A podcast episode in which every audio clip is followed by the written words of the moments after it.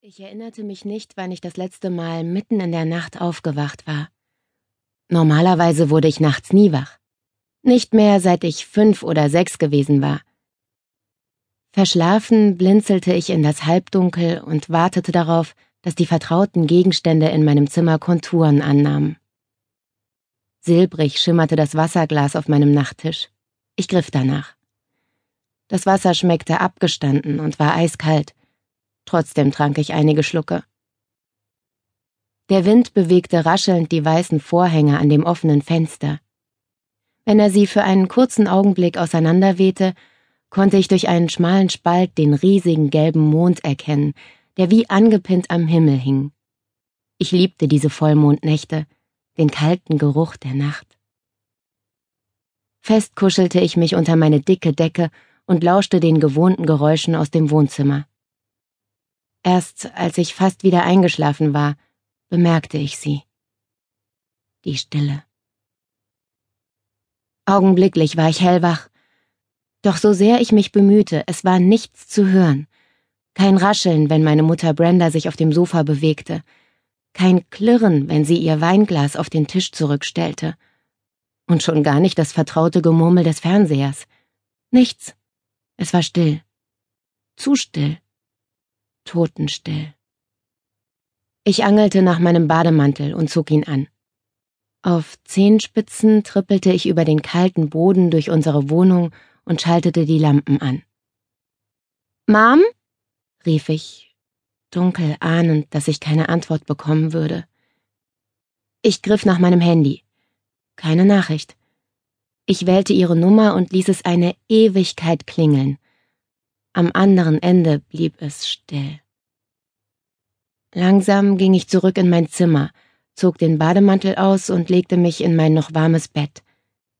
Ich griff nach dem Buch auf meinem Nachttisch und versuchte vergeblich, mich auf die Zeilen zu konzentrieren. Das unruhige Gefühl, das sich meiner bemächtigte, konnte ich nicht abschütteln. Etwas weckte mich, ein überlautes Geräusch bahnte sich seinen Weg in meinen Kopf. Es war das nervende Gebimmel der Türglocke. Mein Buch polterte zu Boden, als ich mir verärgert die Bettdecke über den Kopf zog. Mom würde aufmachen. Es klingelte wieder. Drängender, anhaltend. Ich wartete. Die Lampe neben meinem Bett brannte noch. Dann erinnerte ich mich. Böse Vorahnungen schwirrten durch meinen Kopf, während ich zur Tür lief. Als ich öffnete, standen zwei Polizistinnen vor mir. Emma Tate? Ich nickte. Können wir vielleicht hereinkommen? fragte die eine mit freundlichem Lächeln. Stumm führte ich sie ins Wohnzimmer. Ist deine Mutter Brenda Tate? fragte die Blonde zögernd. Ich brachte wieder nur ein Nicken zustande. Bist du allein hier? Ja, antwortete ich viel zu leise. Wir haben leider eine sehr traurige Mitteilung für dich. Ihre Stimme zitterte ein wenig und ich fragte mich weshalb. Sie sprach nicht weiter. Nach einem kurzen Augenblick sprang ihre Kollegin für sie ein. Emma, also, wir haben deine Mutter gefunden. Sie hatte einen Unfall. Sie ist offenbar zu schnell gefahren und ins Schleudern gekommen. Ein Unfall? Das konnte nicht meiner Mutter passiert sein. Ich schüttelte den Kopf.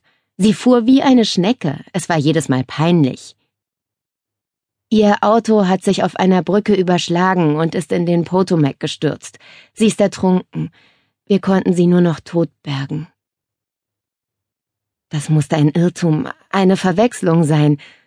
Meine Mutter hatte immer Todesangst vor jeglichem Wasser gehabt, das nicht aus einer ordentlichen Leitung kam.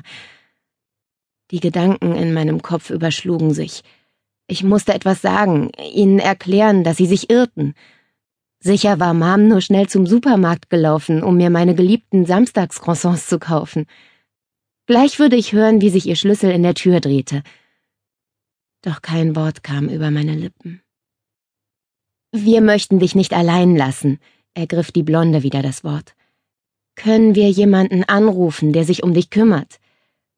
Ich schüttelte mechanisch den Kopf. Da gibt es niemanden, Kannst du nicht zu einer Freundin? Ich griff nach meinem Handy und suchte Jennas Nummer heraus. Dann gab ich das Telefon an die Brünette weiter. Jenna Stewart, meine beste Freundin. Sie würde mich retten.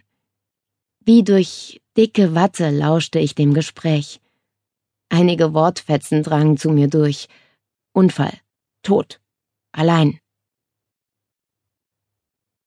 Es dauerte keine halbe Stunde und Jenna stand mit ihren aufgelösten Eltern vor der Tür. Im Gegensatz zu mir konnte Mrs. Stewart nicht aufhören zu weinen.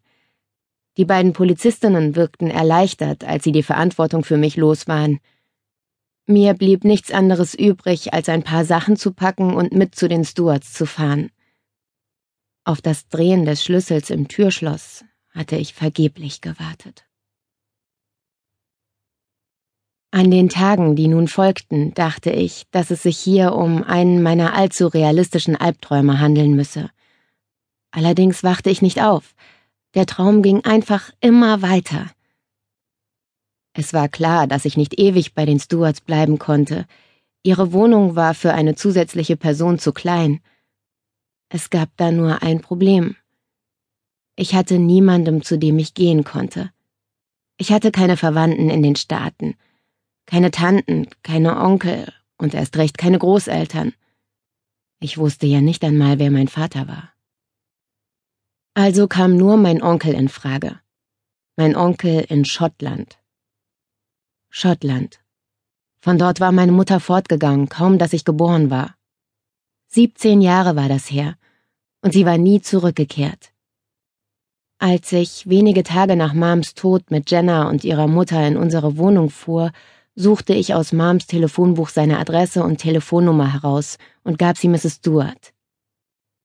Langsam ging ich durch jeden einzelnen Raum. So wenige Tage ohne Mom und mich und die Wohnung wirkte seltsam verlassen. Die Luft war abgestanden und Staub hatte sich auf die Schränke und Tische gelegt. Das war schon nicht mehr das Zuhause, das ich kannte. Ich fühlte mich wie eine Fremde. Ich zerrte zwei Reisetaschen aus dem Schrank und warf alle Dinge hinein, die mir wichtig waren. Meine Klamotten, meine Malsachen, meine Bilder, Fotos von meiner Mutter, meinen Pass. Dann durchstreifte ich die Zimmer ein letztes Mal. Ich wollte etwas mitnehmen, was mich immer an sie erinnern würde. Vor dem Regal mit unseren Reiseandenken blieb ich stehen. Ich musterte jedes einzelne Teil. Dann steckte ich einen Stein in meine Hosentasche, der wie ein Herz aussah. Wir hatten ihn vor Jahren auf einer Wanderung gefunden.